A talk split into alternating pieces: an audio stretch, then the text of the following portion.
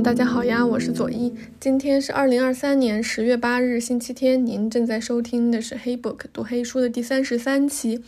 好久不见，大家假期过得好吗？也欢迎跟我分享你们精彩的假日哦。那么本期节目呢，鉴于我们中间有一期没有更新，那再加上上一次我也跟大家讲过，呃，我们这一期就把。黑塞的三本书放在一起讲，他们分别是《在轮下》《荒原狼》和呃《纳尔齐斯与戈尔德蒙》。为什么要把这三本书放在一起读呢？是因为我觉得他们很像，他们其实在本质上都在讨论同一个问题，那就是人的矛盾性和不完整性。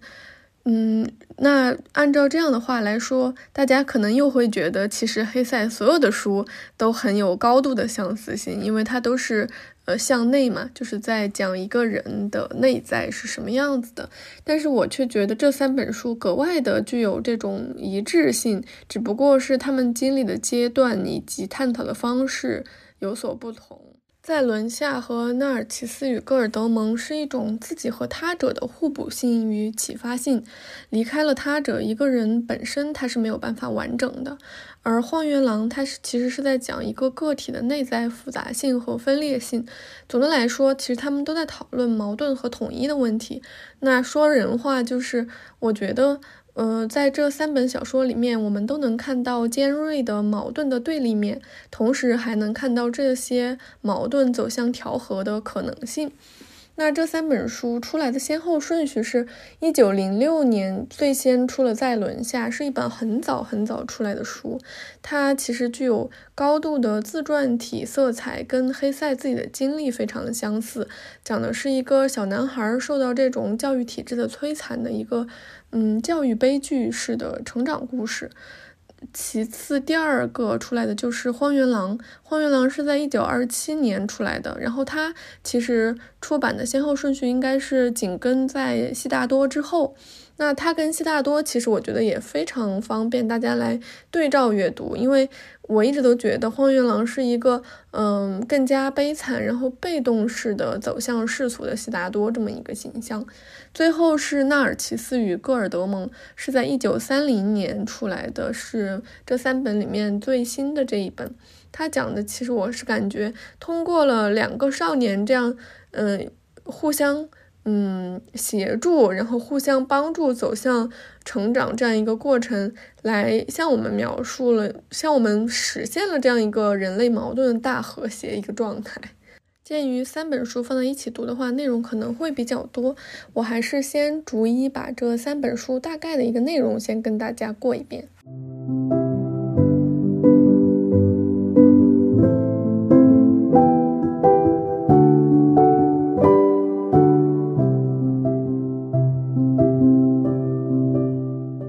首先，我们来看一下，在一九零六年首次出版的这样一本非常具有自传色彩的小说《在轮下》。其实，我觉得，嗯，这本书非常适合谁来读呢？它很适合现在正在上初中的同学，嗯，非常非常适合上初中的同学来读。其次呢，它很适合就是有孩子在上学的家长以及。在整个教育体系当中的人来看，我觉得它非常具有启发性，一点都不过时。这里面我相信大家一定对一句话非常有，嗯，那个深刻的印象，就是校长告诫主人公汉斯·吉本拉特，对他说：“千万别松懈，要不然就会滚到车轮下面去的。”这句话听起来真的非常的惊悚，因为他其实不像是一个老师对一个学生这样出自于鼓励，说你要努力怎么怎么样。他更像是从一个非常宏大的层面，从一个社会的角度，或者是说从一个呃教育体制的这样一个宏大的层面来对于一个幼小的个体发出来的这种很强的警告和威胁，就是你千万不要松懈，要不然你就会被嗯这个时代的车轮压到嗯下面去。这是我觉得对一个小孩子来说听起来是非常惊悚的。那我们先来看看这本书主要讲了些什么。主人公是一个小男孩，他叫汉斯·吉本拉特。现在是就是在书的开头上，他是在念，呃，初中这个样子，他自幼呢聪颖过人，勤奋好学，被大家视为神童。马上就要开始那个州试了，就类似于我们国家的中考这样子。然后呢，国家就会甄选出州里面的人才，让他们去神学院上课。经过非常呃艰苦的学习呢，汉斯基本拉特。成为了他们，他就是他所在的小镇里选送的唯一的考生，就是他是一个小地方来的人，他以第二名的好成绩考上了这个神学院。他一心想要为了更好的生活而学习奋斗，幻想自己步入这种上流的社会，所以他在学校里面非常的勤困，嗯，就是勤奋刻苦。但是他在宿舍里面结识了一位好朋友，这个好朋友叫赫尔曼·海尔纳。这个赫尔曼·海尔纳就生性倔强，蔑视公民，为学校所不容。而汉斯觉得呢，只有赫尔曼才是他的知己。汉斯的成绩渐渐渐渐开始倒退，学校。认为这都是赫尔曼的错。后来，赫尔曼因为经常违反学校纪律，还从学校逃走，然后他就被开除了。那之后呢，汉斯就更感觉到嗯孤独，不时受到老师的训斥和同学的耻笑。之后，他还得了神经衰弱症，使他没有办法继续学业。于是学校就给他放假，就让他回家。他就一直头痛，也没有办法再返回学校去上学。突然有一天，他父亲就问：“你是想当机械工还是抄写员？”于是呢，他就开始去做机械工人。没有做几天，他就因为意外溺水身亡了。这是一个非常典型的教育和成长悲剧。读过这本书的伙伴就知道。鸡娃有多么可怕，我是觉得真的太恐怖了。嗯，比如说我们可以看到，在准备这个周试，也就是中考的过程当中，汉斯他的日常都是什么样子的呢？书里是这样写的。每天他在学校的课上到四点，紧接着要到校长那里去上额外的希腊语的课，然后到了六点钟，那位热心的小镇牧师还要给他复习拉丁语和宗教课。另外一周还有两次，在晚饭后，他还要到数学老师那里去上一小时的辅导课。也就是说，他相当于有一门、两门、三门、四门这样的一个补习班儿，这样一个课。为了避免出现精神负担过重的情况呢，以及关注智力训练而忽略了个人情操以以致其枯萎。每天早上在学校上课前一个小时，他就可以去呃上一一门宗教课，嗯，就有点像类似于这种宗教呃呃训练，可以让他放松放松。但是他在这一个小时干什么呢？他偷偷的把写有希腊语和拉丁文的单词或者习题的纸条藏在教义问答里面，然后几乎整堂课都在研究这些世俗的学科。一听这个，大家感觉像不像我们上呃初高中的时候，总有一些同学喜欢在这个周一周一的升旗仪式上还偷偷背单词，或者说在体育课上也拿着单词本，或者说上一些什么生物，就文科生上一些生物物理课的时候，就会在课上去呃什么背单词，然后写一些自己我们叫说呃自己的主科那些那些课程的一些嗯知识，然后写作业什么的。就特别熟悉这种感觉，然后接下来就是说，他通常每周二和周六只只进行到十点，其余几天则要到十一二点。在剩下空闲的时间以及毕竟要占掉我们生命的七分之一的星期天，他则被极力建议读一些学校里没有读过的作家的作品，多多复习语法。就是在在唯一的这个星期天里面，他也是要来阅读、学习并且复习语法的。甚至他在散步，就是散步的时间，就是有点像散步，也是布置给你的课程这样子。那他最后没有办法，他只能在散步的时间都在学习。于是呢，在考前，他的状态就已经非常糟糕了。说他顶着一张熬夜的脸，一双眼圈乌青、疲惫无神的双眼，像是背后有人驱赶着似的，无声的到处晃悠，就是有点像行尸走肉这样子。看起来真的还蛮吓人的。那在刚刚去考完试之后，他就觉得自己没有发挥好，就他一直很紧张，他觉得自己发挥的特别不好，他就跟他的爸爸说了，然后他的爸爸不由分说就开始痛骂他，就是家里面给他的教育都是这种打击式的。后来呢，成绩出来了，他说他考上了，顿时他的爸爸又对他特别的好，给他一种绝对的自由，让他可以出去钓鱼、游泳、各种闲逛，打发时间。但是呢，汉斯的老师们纷纷让他开始提前学习这个神学院的功课，又学希伯来语，又学数学啊等等。然后他又每天都开始去那个他的校长以及这个牧师的家里面去补课。就像不像现在的孩子们，就是可能还没上高中，但是在初三毕业的这个暑假里面，就已经开始提前上。高中的课程，为了可以上高中的时候有更多的时间再去学更多的东西，然后汉斯就到了神学院，他的学习压力也非常大。我觉得这里面有一段关于政府和神学院的描述，真的非常非常精辟，有一大段哈，我我然后我觉得他真的写的太好了，我想念给大家听一下。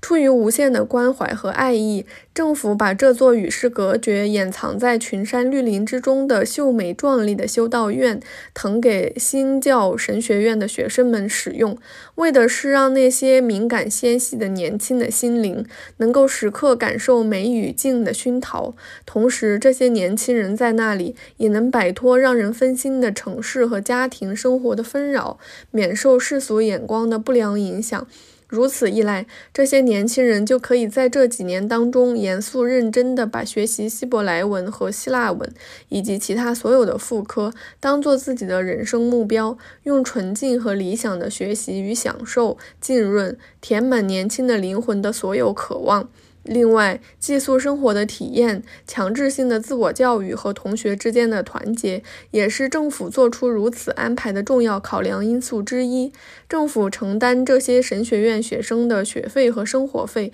为的是培养出有特殊思想的孩子，以后随时随地都能凭此辨认出他们来。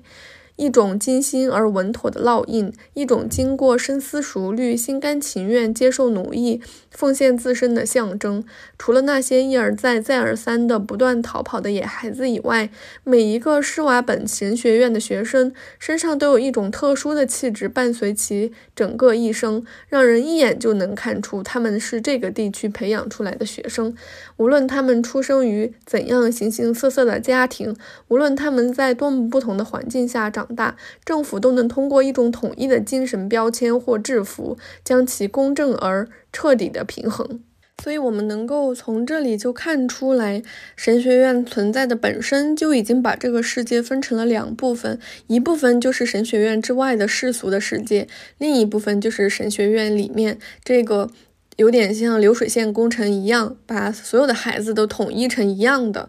把他们的身上都盖上一样的烙印，这样一个。这样一个地方，所以汉斯来到的就是这样一个地方，而他本身也是那种就是非常守规矩的学生，就是他觉得就是学校要求什么他就干什么，然后他一心一意就是想好好学习，想要改变自己的命运，想要步入上流的社会。但这个时候呢，赫尔曼出现在了他的生活当中，汉斯与赫尔曼之间类似爱情的这种情谊，是他对强有力的生命的首次感知。我觉得这里面其实这本书里面有几。部分写的特别好，其中有一部分就是在讲汉斯和赫尔曼之间这种性张力，虽然都是男性，但是其实他这里面有解释到说，嗯。呃，赫尔曼其实对于汉斯倾注的这种感情，是他身上有太多这种嗯很强力的这种生命力和感情，而他又远离了世俗的生活和家庭成员，他就没有人可以宣泄，于是汉斯就是他的这个宣泄对象。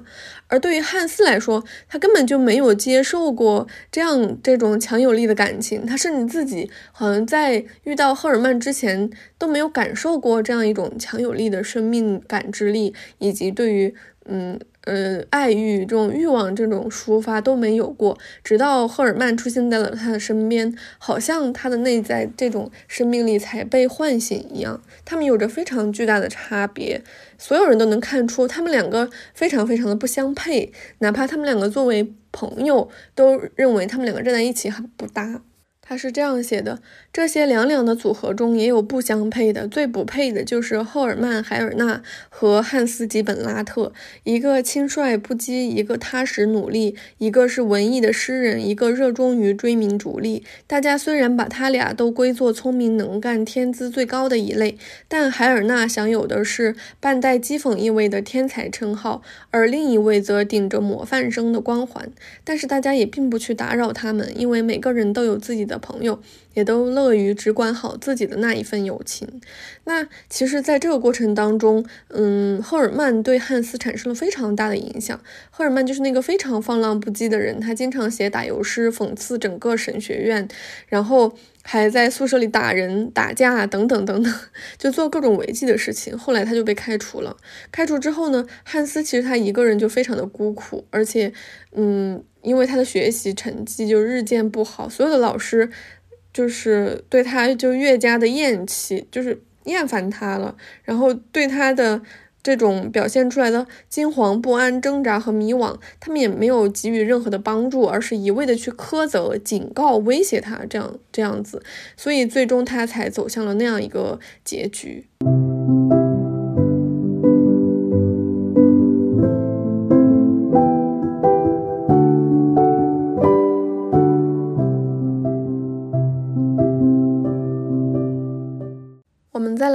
发表于一九二七年的《荒原狼》。《荒原狼》紧跟在《悉达多》之后，我不知道大家有没有跟我一样的感受，《荒原狼》好像是一个悲惨的、被动走向世俗世界的悉达多。相比起悉达多的幸运来说，主人公哈里好像。非常的不幸，因为他似乎是不得已才沉沦在这世俗的世界，并且受到这种市井的桎梏。这部小说的幻想色彩非常的浓郁，这里面又涉及到非常多重人格的问题，所以很多人说《荒原狼》就像德米安的续写，就是当德米安的主角步入中年，还在持续看到更多个自己的幻象或者镜面，就是这样的状态。所以，嗯，有个阅读的小技巧就是不要轻易把《荒原狼》这个本。小说里面的人物当做他者，比如说。嗯，大家很喜欢的这里面的一个形象是赫尔米娜，比如玛利亚，比如这个帕布罗，他们可能都只是同一个人的化身，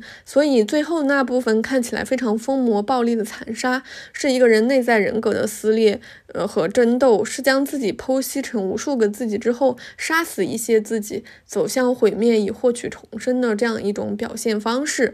第一部分呢，就是有一个出版人的前言，还有一部分就是哈里哈勒。的自述，然后就是一本论荒原狼的小书，是在介绍，嗯，我们这个整个荒原狼的背景。他从普通市民的角度，从哈里自己的角度，以及这个不朽者的角度。就是这本书的这种内容的角度来剖析了哈里哈勒是一个什么样的人，揭露了他有精神分裂的这个情况。一方面，他完全置身于市民世界之外，是嗯是一个病态的隐居者；另一方面呢，他也完全属于市民的群体，过着非常正常的市民生活。比如说，嗯，他也想搞好这个家庭关系，他也有正常的银行存款等等，嗯。并且呢，他还有融入市民世界、过着安静舒适的家庭生活的这种渴望。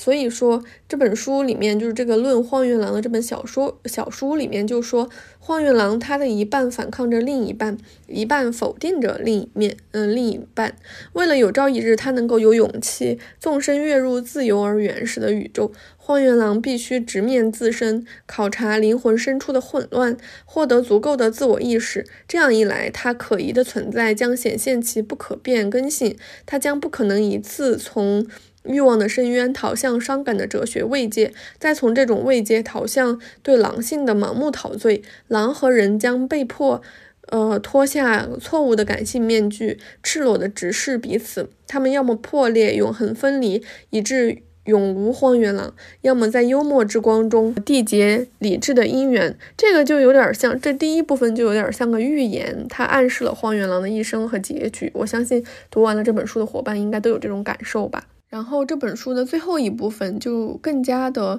呃纷繁复杂，大家会觉得这部分很难懂，有点像是一个人发疯了。它其实这一部分就是讲的这个魔术剧院，我们在这里可以看到这本书最炫目的幻想部分。所以我们看到哈里哈勒因为。看到赫尔米娜躺在帕布罗的怀里，而一刀刺死了赫尔米娜，也是一个象征性的动作。然后呢，他就遭到了这个魔术剧院的审判。判词特别有意思，他是这样写的。先生们，站在您面前的哈里哈勒被指控肆意滥用我们的魔术剧院，并被判有罪。他不仅亵渎了高尚的艺术，混淆了美丽的图像大厅和所谓的现实，用一把镜像中的刀杀了一位镜像中的姑娘。他还毫无幽默感地表现出将魔术剧院变为自杀机制的意图。为此，我们判处哈勒永生不死，剥夺他十二小时进入剧院的权利。此外，无法赦免的刑罚还有，他将被嘲笑。先生们，来预备齐，一二三，数到三，大家就一起嘲笑他，然后他就有一种醒过来的感觉，意识到人是需要幽默的看待现实。这个结尾非常的动人，他是这样写的：我理解了一切，理解了帕布罗，理解了莫扎特，听见了身后某处可怕的笑声，我知道了口袋中装有千百万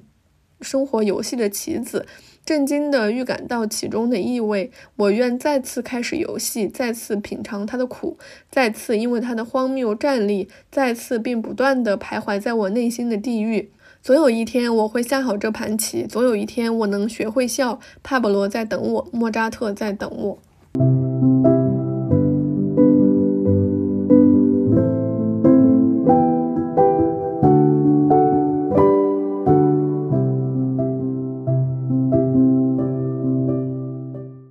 这本《纳尔齐斯和戈尔德蒙》，它出版于一九三零年，是这三本书里面最年轻的一本，也是我认为最成熟的一本书。很多人说黑塞崇拜尼采，因此它有很鲜明的理反理性色彩。我觉得这个因果逻辑其实是有点问题的。它的问题在于，大家似乎忽略了黑塞对于理性和感性这个辩证认识的。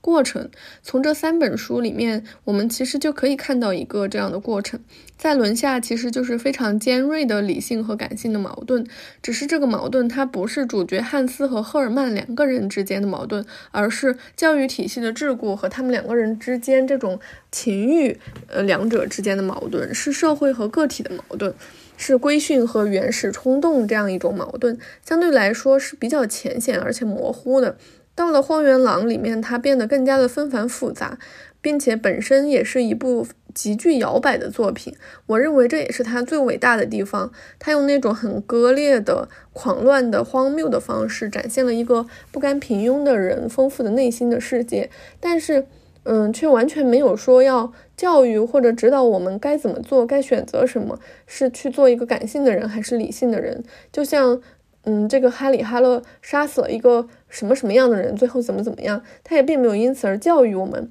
而是不断的鼓励我们用幽默去继续玩这个叫做现实的游戏，在现实中翩翩起舞。简单来说，嗯，就是这里面的感性和理性，其实在拼命的斗争，并且尝试要融合。而到了最后这一本《纳尔齐斯与戈尔德蒙》，我们可以看到，哇，原来一个完整的人其实是两个人。就是纳尔齐斯是一位思想家，他继承了父性的这种严谨理性，就是我们说传统意义上像这个，嗯，弗洛伊德所说的这样的父性。他学识渊博，思维缜密，有着清晰的逻辑和理性的思维。他注重学问和知识的追求，并成为了修道院的新的院长。纳尔齐斯代表着这种父性的理理性的克制的精神，而戈尔德蒙则是一位艺术家，他有着母性的敏感和感性，他热情洋溢，充满朝气和活力，对自然、动物和人都充满了热爱和同情。他追求自由和创造，对艺术有着深刻的理解和才华。戈尔德蒙代表着一种母性的感性的享乐的精神。这本书的精妙之处就在于，它完全没有说纳尔齐斯或者戈尔德蒙可以完全独立的走自己的这条道路，而不做任何的交融。就是，呃，黑塞在努力向我们呈现这两个人是怎么样能够。互相影响彼此，然后互相踏出那一步去了解，嗯，自己之外的这个世界。比如说理性和感性的这种交叉，然后理性的精神的世界如何去，嗯，理解艺术和爱这样子一个状态。最后，他们两个人其实是互相帮助，走向了，呃，一个有点像这个大和谐的这样一个状态。然后，戈尔德蒙就安详的死在了纳尔齐斯的怀里。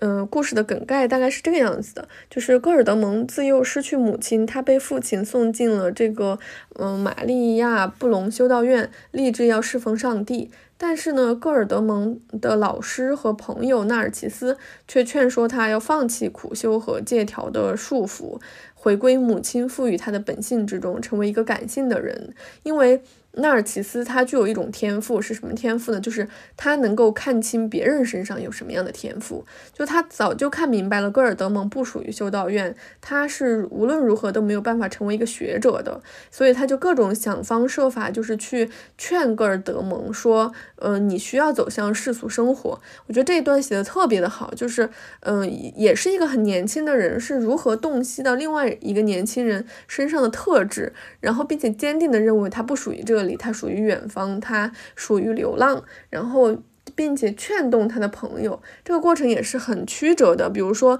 他告诉嗯戈尔德蒙，你忘了一个很重要的人，就是你的母亲，因为。戈尔德蒙长期受他父亲的严厉管教，一直被他父亲灌输说他母亲是个妓女，然后就让他这种呃自己的这种心理选择性的忘记了关于他母亲的一切。而纳尔齐斯认为这正是他的问题所在，他需要回忆起、想起他的母亲，然后他才能够有这样一种动机去离开这种呃是要侍奉上帝啊这样一种决心，然后让他去走向属于他自己的路。这个过程其实非常非常的精彩，我觉得就是，嗯，他们两个人都有点过于早慧了，就尤其是纳尔齐斯，给人一种非常非常聪明、有大智慧的这样一种感受。这个人物的形象非常的好，然后呢，他就戈尔德蒙终于就是听从了他朋友纳尔齐斯的劝告，就开始了他流浪的生活。戈尔德蒙的流浪生活非常的精彩，他一路上就是各种睡在山林间，然后各种去讨饭，甚至在那个村庄里打工啊什么，就过着这种很艰苦的生活。同时，他又跟沿途的多位女性发生性关系，在他们的身上企图去寻找他母亲的影子，然后去嗯疯狂的去发泄自己内心这种嗯爱欲。在这个过程当中，他也就是，嗯，经历了很多艰险的事情，比如说，嗯，途经这种黑死病的村庄，救下了这个。村子仅剩的女孩子，然后在这个过程当中，他还前后应该是杀了两个人，就是呃跟他一起流浪的伙伴，就他的他的第一个伙伴是企图想要去偷他身上藏着的一枚金币，那个金币是他曾经寄宿在一个骑士的家里面，与一个骑士的女儿叫莉迪亚的人相爱了，走的时候这个女孩子送他的这枚金币，他为了夺回这枚金币就杀死了他的同伴。后来他又杀死了一个，应该是，呃，企图要，嗯，强暴，就是他救下来那个姑娘，应该叫莱娜，这样这样一个流流浪汉，就杀死了他。其实过程还是挺曲折的。后来他因为跟一个呃爵士的夫人偷情，然后就藏在他们家的衣柜里，正好被爵士抓住了，就嗯把他放进了嗯牢房里，把他捆了起来，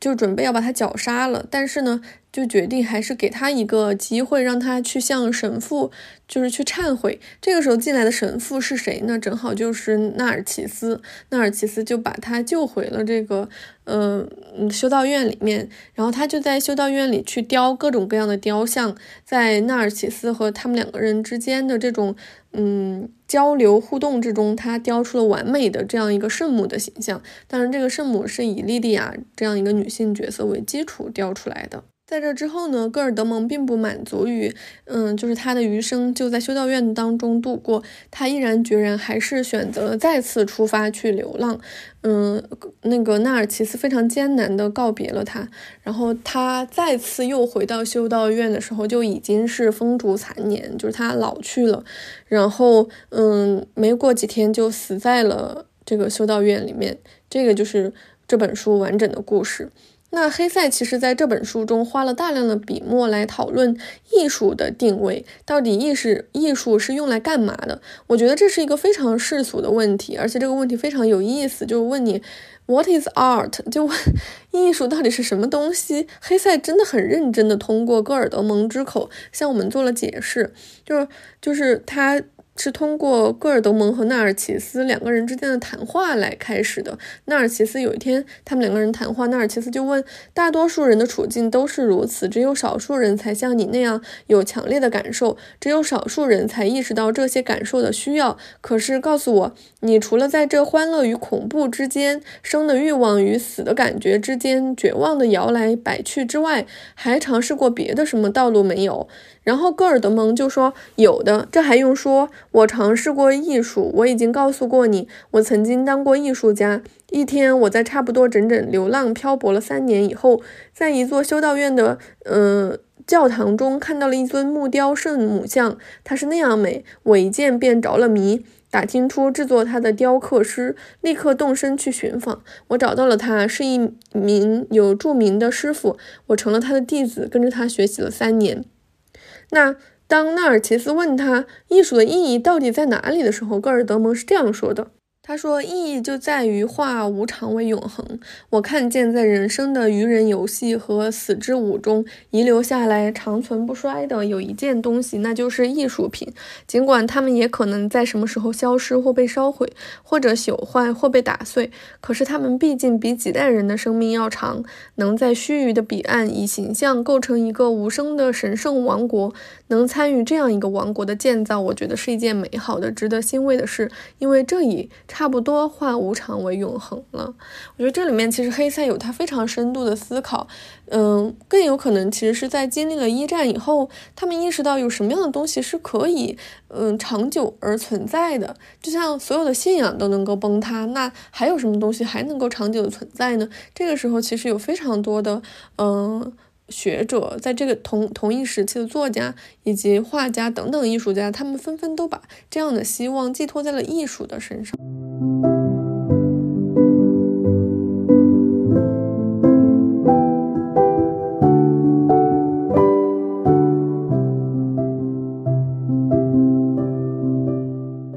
人的不完整性、会影片和友谊。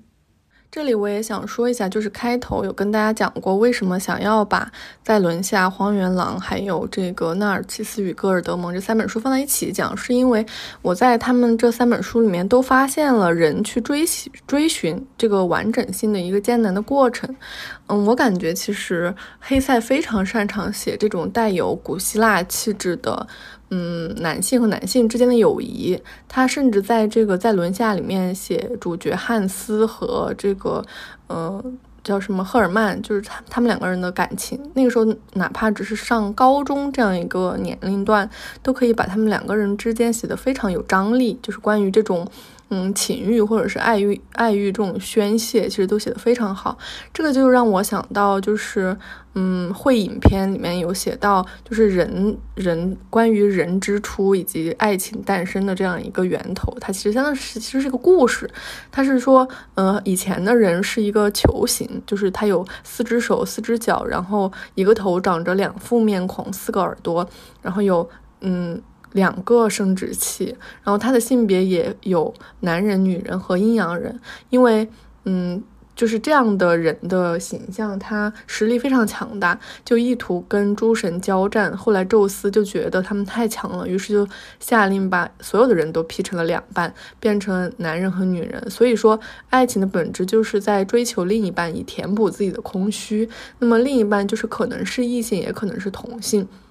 当然，后来的学者通过史实的对照，可能会发现这种说法可能是。对当时这种古希腊同性恋盛行的一种嗯解说，或者是找一种理由。但是其实古希腊文学可能对于后来的欧洲文学影响非常大。至少我觉得在黑塞作品当中可以看到非常浓的浓的这样一种古希腊的气质。尤其是像在厄尔呃在那个纳尔齐斯与戈尔德蒙里面，我们也可以看到为什么戈尔德蒙最后他。在艺术里面找到的归宿，而他偏偏选择的是雕像这种形式，我觉得也是跟古希腊是不可区分的。那在这个过程当中，由此我会，嗯，在这三本书中都看到这样的一些对子，就是关于人要去找另外一个人才可以实现自己的这种完整性。那在轮下里面，其实可能还没有那么的明显，但是它其实有直白的言辞来表现。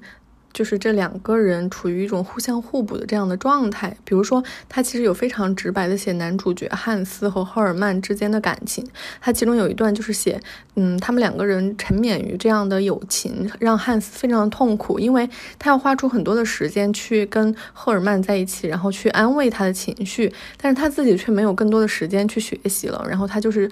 写他的挣扎，他是这样写的。受了这种被苦水淹没的折磨之后，汉斯急忙冲回去，抓住所剩无几的时间加紧学习。然而却越学越觉得困难，头痛的旧疾又再复发。他并不奇怪，让他焦虑万分的是，他做不成事情，只感到困倦的时刻出现的越来越频繁。仅仅只为了做必要的事，他就得强撑着打起十二分的精神。虽然他也隐约感觉到，是因为和这位怪咖交往才耗尽了他的精力，也是因为这份友情，他的。本性之中，迄今为止未被触碰过的某一部分正在发生病变。然而，那一位越是忧郁，越是渲然欲泣，汉斯就越为之感到痛惜，对其愈加温柔，同时也越感自豪，因为他意识到，对这位朋友而言，他必不可少。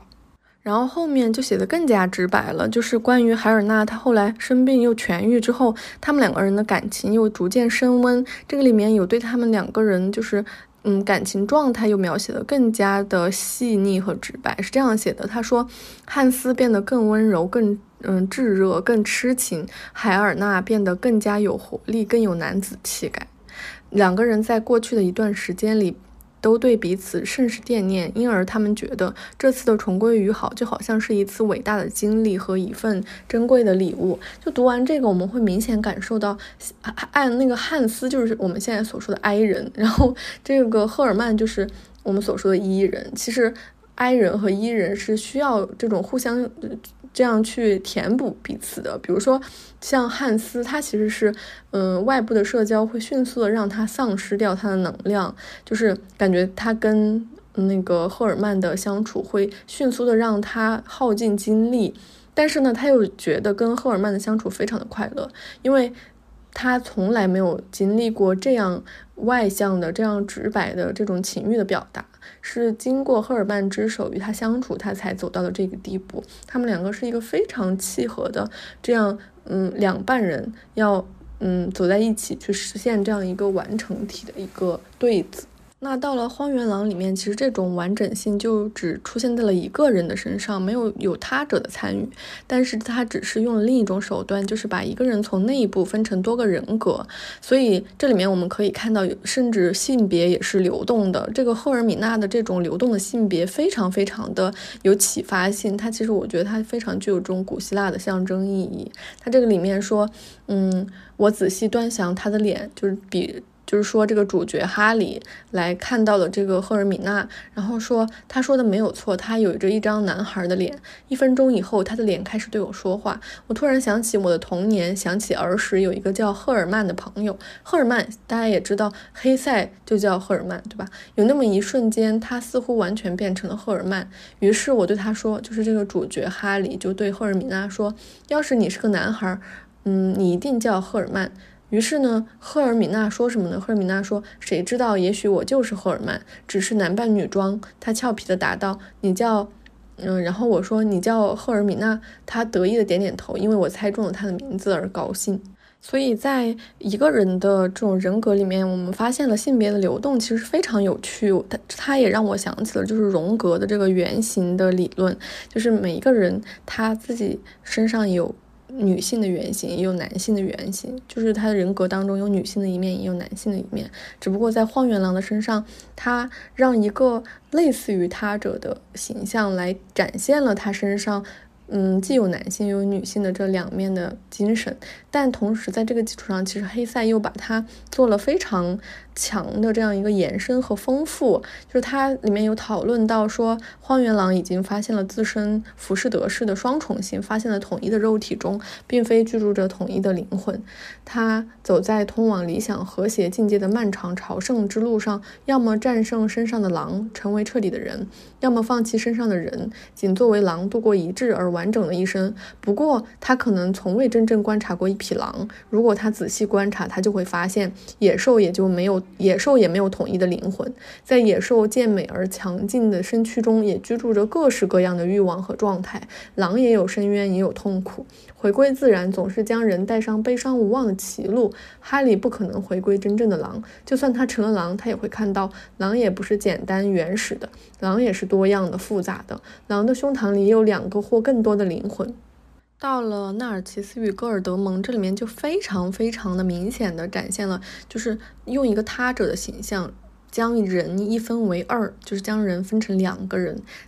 其实我感觉纳尔齐斯和戈尔德蒙他们完全没有办法分开，是因为他们两个组合在一起才是一个完整的人。纳尔齐斯他通体就是这种理性的、精神的，就我们说的他是追求这种思辨的精神的逻辑的这种学者思维，而戈尔德蒙完全是体验的、感性的，然后他是一种艺术家的思维，所以他就是说，嗯，最后他们两个人互相产生了什么影响？其实一个是起点，一个是。类似于终点这样一个过程，不知道大家有没有注意到，最开始戈尔德蒙出去流浪的契机，其实就是纳尔齐斯促成的。纳尔齐斯甚至在怂恿他，就一直鼓励他说：“你不属于这里，你没有办法变成一个学者。”所以这个戈尔德蒙才会在他的循循善诱之下，发现他原来一直想要追求的就是他的母亲，就是他忘记了他母亲是什么样，他一直要把他的母亲找回来，所以他就出去流浪了。那纳尔齐斯是怎样得到戈尔德蒙的拯救？就是他从戈尔德蒙身上意识到了艺术和科学之两者之间的差别，然后他明白原来艺术是这个样子的。那么直到后来他嗯比较晚期，后来见到戈尔德蒙，他甚至大胆的对戈尔德蒙表白了，说嗯你不知道，就是我也有着这种很深的感情，其实我是如此的爱你。戈尔德蒙是非常感动的，因为他一直。不会意识到纳尔齐斯原来也是一个有感情的人。然后有一个细节让他非常的动容，是，嗯，他说他以前骑的那匹马可能已经死了吧，然后纳尔齐斯却对他这匹马就是如数家珍，说说出了他全部的细节，说他是什么什么样的。后来他去世于哪一年？因为对于戈尔德蒙来说，他非常非常了解纳尔齐斯，他知道他是一个什么样的人，他知道纳尔齐斯对马没有任何兴趣，他甚至分不清这一匹马跟那一匹马有任何区别。但是纳尔齐斯其实深深的记住了他骑。骑的那匹马，然后甚至嗯怀念他，知道他哪一年去世的。然后戈尔德蒙那个时候就隐隐意识到，他的朋友纳尔齐斯是爱他的，是关心他的。然后他也为他感到高兴，因为他认为一个理性的人发现自己内心的爱欲是一件非常非常珍贵的事情，因为他在靠近爱的那一端，靠近感性的那一端，也在靠近自己走向完整的那一端。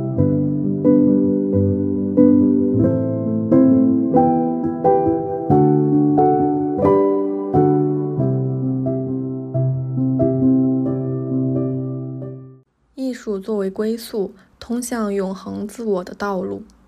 这里面其实有另外一个原因，是我想把这三本小说放在一起，就是在这三本小说里面，黑塞都花了嗯大量的篇幅去讨论科学和艺术之间的关系。比如说在在轮下这本书里面，他就说，他说其实神学与别的学问并没有什么不同，有一种神学那是一种艺术，还有另一种那才是科学。或者至少在努力成为科学，自古以来就是如此，今天的情况也不例外。科学的东西往往就像用新酒囊来装陈酒，从而糟蹋了陈酒；而艺术家们则常常漫不经心地坚持着一些表面的错误，却更能够给人带来慰藉和欢乐。这是一场由来已久、力量悬殊的斗争，是科学与艺术、批评与创造之间的斗争。在这场斗争中，科学和批评总是占理，却未曾对人真正有益；而艺术和创造却在。不断的播下信仰、爱情、慰界、美丽和永恒之感的种子，并且这些种子也总能够找到肥沃的土壤生根发芽。因为生永远比死更有力量，信仰永远比怀疑更强大。其实，在在轮下这样一种一本非常非常早期的书里面，黑塞是有明显的这种倾向性，比起科学，他更宁愿走向艺术，就相当于嗯，比起呃。就是他更嗯倾向于这种酒神精神，他更倾向于走向感性的那一面。而在《荒原狼》里面，其实我觉得是没有必要去找某一段他说科学和艺术的关系的，是因为他从形式的层面，就是他用整本书这样一个载体，然后从行文逻辑和结构的层面就已经展示了科学和艺术，或者说他所理解的这种嗯市民性和荒原狼两者之间的这种关系，因为。最后一部分，就他他的最后一部分完全是在一个艺术的世界里去寻找归宿的这样一个方法论，就是有点像是这样一条途径。嗯，因为最后那一部分完全就是在这样一个呃魔术。剧场里面，其实它本身戏剧性的这一幕就是艺术的一幕，然后在这个戏剧性的这个里面，它才能说产生幽默，然后在这个幽默的嗯这种环境里面，让这个人看到所谓的这些幻梦的创造的这一部分和现实的这一部分的差别，让荒原狼能够意识到，原来他其实是可以在这种现实的桎梏之下，仍然发现幽默的东西在其中。起舞，然后面对这样的现实，然后让它走向和谐统一。我觉得这样一个结构，嗯，它的容器本身就是向我们暗示了这样一个，也不是暗示吧，应该是明示，就是这个人他有着多重人格，最终走向统一，他需要一个这样的载体，或者说需要这样的一个容器。那他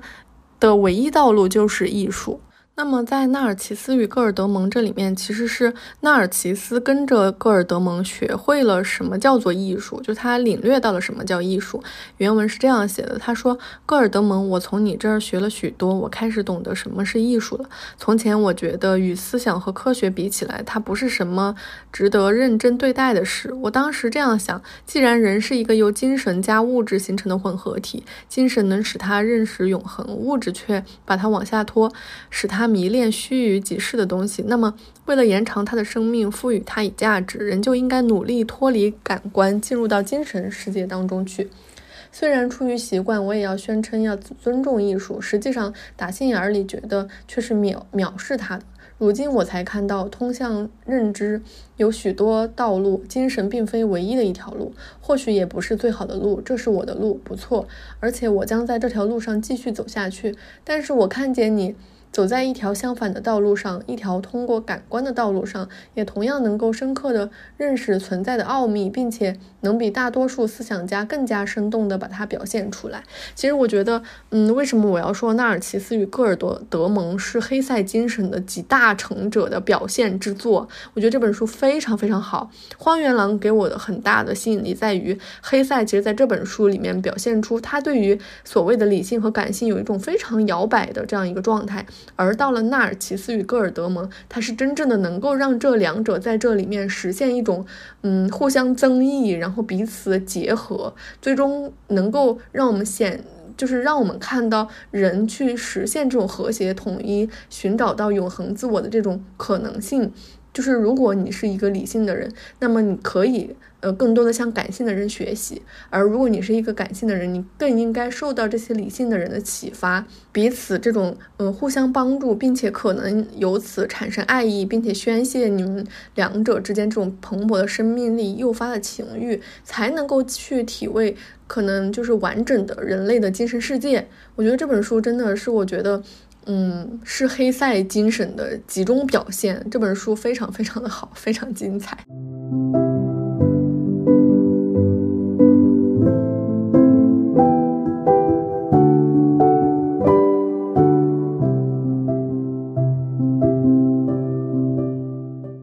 自然的书写和他者描写，嗯，不知道大家有没有跟我一样的感受？其实黑塞。嗯，他一直以寻找人类内心世界的平衡，就是实现自我统一，然后去寻找自我这样的主题为主。就是他好像所有的作品都是在走同样的路。我们可以看到，所有的作品真的都是这样同样的路。但是我觉得，除此之外，剥离开就是他的作品。精神主题这一方面之外，其实他作为一个作家，我认为他的笔触非常非常的动人，非常了不起。其中有一部分就是他的。这种自然书写真的太强大了，我每次都会被他的自然描写带跑偏，就是我可能会忘记去品味他的故事，而我觉得这个自然的描写真的非常的震撼。比如说在《荒原狼》里面，这这段话我真的反复读了好多好多遍，他写的超级无敌好，我一定要念给大家。他是这样写的：我佯装愉快，疾步走在巷子潮湿的沥青路上，路灯模糊的泪眼照着寒夜的阴霾，又从湿漉漉的路面汲取慵懒的反光。我忽然想起我遗忘的年少时代，那时我多么热爱深秋和冬日的昏暗夜晚，多么贪婪地陶醉在寂寞忧郁的情调中。当我裹紧大衣，夜半时分迎向风雨，匆匆穿行于充满敌意又落叶缤纷的自然。尽管我已深感孤寂，却多么享受！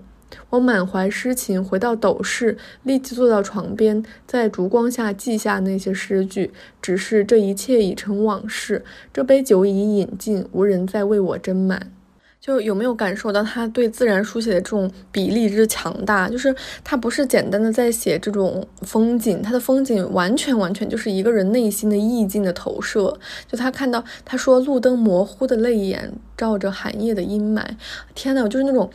嗯，就是这种潮湿的这种夜晚的感觉，就给人一种非常非常阴郁的感受。然后他又说，他想起他遗忘的年少时代，因为他年少时代就我们说年少不知愁，他年少的时候非常喜欢这种深秋和冬日的昏暗夜晚，他贪婪的陶醉在寂寞忧郁的情调中。我感觉年年少的时候，大家不知愁滋味，就非常喜欢。我们说独独上高楼，为什么？就是专门去寻找那种孤寂的情调。我们是深深为此着迷的，因为我们还没有非常接近它，或者说我们深陷其中，其实还没有这样的状态。我们是为了去寻找它，所以他非常非常的享受。啊，他说深感孤寂。他说，嗯，匆匆穿行于充满敌意又落叶纷飞的自然，就是为什么自然会充满敌意呢？其实它有。嗯，无数次表现就是这种自然，嗯，这种周而复始的变化，其实是代表着时间的这种流逝。它飞快的从少年时代变老了，步入了中年。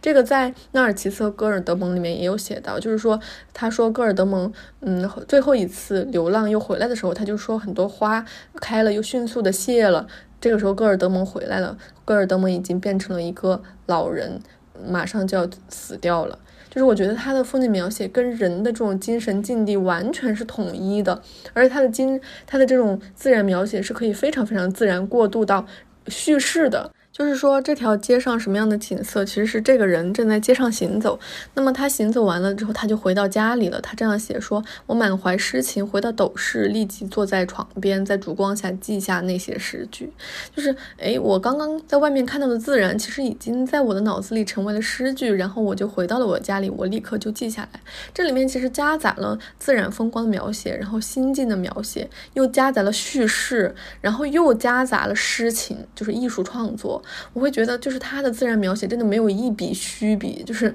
他虽然看似在写一些留白，就是说把这个叙事好像断掉了，其实他在做一种非常了不起的这样的一个过渡，然后渲染。我会觉得读下来，你会觉得哇，原来这个人是这样的，因为在他的眼中，他看到的是这样的风景。就是我不相信说他如果写一个人物，说他眼睛当中是这种，嗯。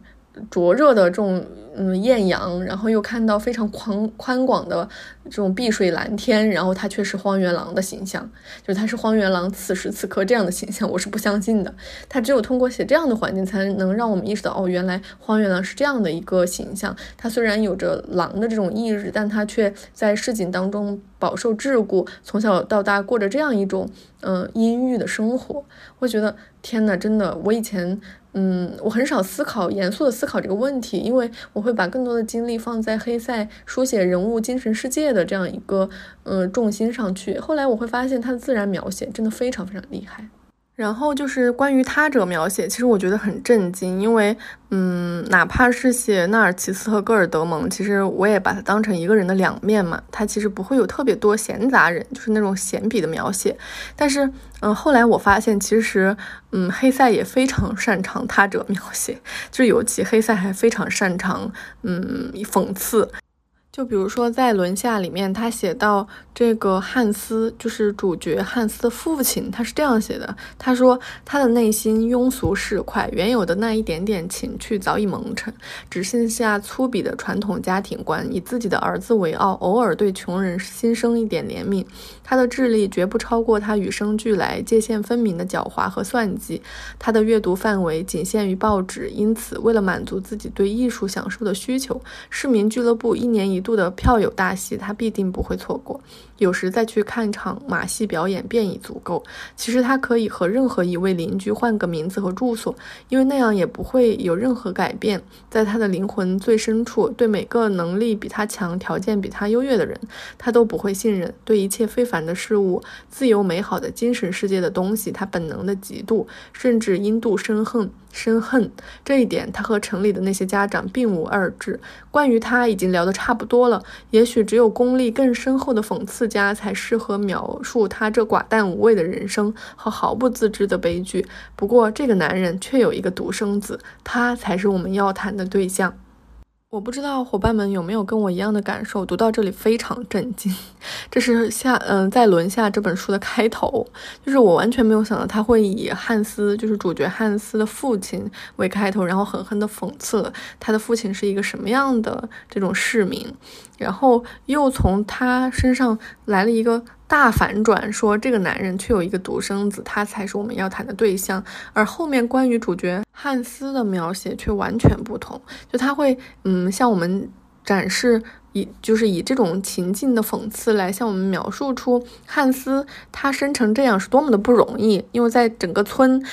大家都有这种普通人的智商，然后普通人的修养，普通人的这种智慧，但只有汉斯他不一样。他其实是为了这个目的，但是这几笔就是寥寥几笔关于对他父亲的讽刺，我觉得真的足以让人震撼。我觉得如果他去写讽刺类的小说，他完全不会亚于我们所说的那些就是欧美作家，就是说他们多么多么会讽刺。我觉得黑塞其实也非常厉害，但是他并没有把他的写作重点放在这个上面。讽刺并不是他写东西就是呃一个非常重要的笔法，他更愿意就是。嗯，鼓励我们的内心世界，然后去探索式的，就是它会一层一层像剥洋葱一样，去不断的往里面，让我们抖落出更多的自我来，然后看到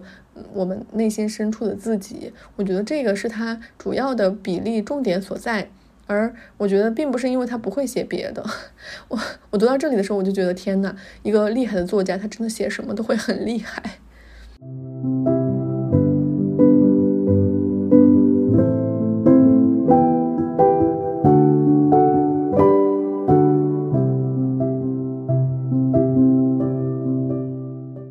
黑塞笔下的女性形象。最后，我想聊一聊黑塞笔下的女性形象，因为在我看来，确实他的书中几乎所有的女性角色都有工具人的嫌疑，而且几乎全都是妓女、圣母和等待拯救的纯情小姑娘。比如说戈尔德蒙的母亲，她的母亲有千千万万个形象，在他的心目中。这是一个神一样的存在，而他母亲却被他父亲称为妓女。在谢达多里面呢，谢达多的情人加摩罗也是一个妓女，她带领他走向世俗，让他体验世俗生活。纳尔齐斯与戈尔德蒙里面就更多了，比如骑士家的小姐莉迪亚，嗯，就是莉迪亚，然后被他从黑死病蔓延的村庄里救出来的莱纳，然后所有的女人无一不爱上了戈尔德蒙，嗯，除了其中有一个犹太姑娘。但是我一直也非常疑惑，因为我发现好像这些女性并没有必要是女性。好像单纯只是因为异性之间表达爱欲可能更好理解，在在他那个年写作的年代，所以用了女性。这些女性全部都是情欲的化身，在带领主角走向世俗的这个过程当中，充当了一个强有力的推手。而世俗生活是所有黑塞的主人公都必须要去面对的一部分，就像我们在轮下里这个看到的。赫尔曼亲吻汉斯之后，两个人非常亲密，也大量的剖析是因为他远离亲人，有大量的爱意无处宣泄。那从这个层面来看，其实黑塞笔下的女性又好像。嗯，又跟《红楼梦》有异曲同工之妙了。他们是很多面镜子，让男人看到真实的自己。虽然这个利益可能就拔高了，但是呢，在人物的刻画上，黑塞笔下的女性人物又显得十分粗糙。读过的伙伴可能都能明白这是一种怎样的粗糙程度。就是，嗯，可能那个《纳尔齐斯与戈尔德蒙》里面关于写这个骑士家的小姐莉迪亚和呃尤利亚，应该是她们两姐妹和。嗯，戈尔德蒙三者之间这种张力写的非常非常细腻，但除此之外，我真的没有印象，就是他写哪位女性有刻画的非常的生动，就好像所有的他笔下的女性都极具脸谱化。就是要么就是圣母，要么就是妓女，要么就是等待拯救的这种小姑娘、小天使的这种形象。那但是除此之外，我会发现，嗯，如果非常要强调他写女性形象，是不是有必要的？其实我觉得不一定，因为在这里面，他的男主其实是有这种爱欲的宣泄对象的，只不过是他们的对象也是男性。嗯，就他没有说非常要去强调这个对方一定是异性，我就觉得在这个方面他有自己的这种合理性，而且是非常非常合理的。那包括在《荒原狼》里面，他有多重人格，这个里面甚至这个赫尔米娜是一个嗯流动的性别，她可能也不是说一个纯粹的女性形象，她可能性性别是多变的。另外，我觉得。嗯，黑塞在这方面就是无可指摘的原因是，他其实刻画了非常多在男权社会深受男权制度伤害的男人。我觉得这是现代我们讨论非常多女性书写里面很少有提及的一方面。就我们可能会讨论很多女性在这种男权结构制度之下，嗯，受到受尽伤害，但是其实。黑塞的笔下，他几乎所有的男性都是在这种男权结构之下深受伤害的男人，我觉得非常非常有意思。我也觉，我不知道就是现在女性，嗯，研究就是有没有把黑塞这一部分放进去，因为我看到非常多外部的讨论都在说黑塞笔下女性形象非常的刻板化，我也确实发现了这个问题。那这次我又延伸出来，我觉得他笔下的男性是不是也可以给我们？嗯，就是女性研究学者提到一些参考，就是说，可能对于黑塞这方面的研究，嗯，对于我们研究中女性书写来说，也是一一方面的补充，就是我们可以由此来形成一个完整的，我们看到这个男权社会对两个性别，甚至还有很嗯更多跨性别的这样一些嗯多样化的群体的影响。我不知道大家有没有发现这样的问题，有没有产生类似的疑问，也非常非常欢迎大家跟我一起讨论哦。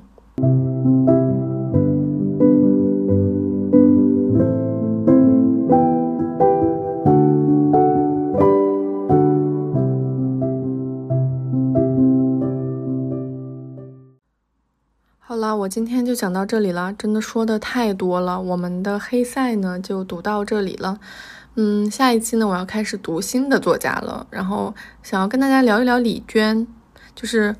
嗯，她有一本非常著名的书叫《我的阿勒泰》，因为十一假期，我朋友圈大概有十个人吧，都去了阿勒泰，我觉得挺有意思的。而且最近我也还在旅行的过程当中，我觉得，嗯，他的这本类似于随笔这样的文章也确实比较好读。那我们就试着看看，我们下一期是不是可以从李娟的《我的阿勒泰》开始聊吧。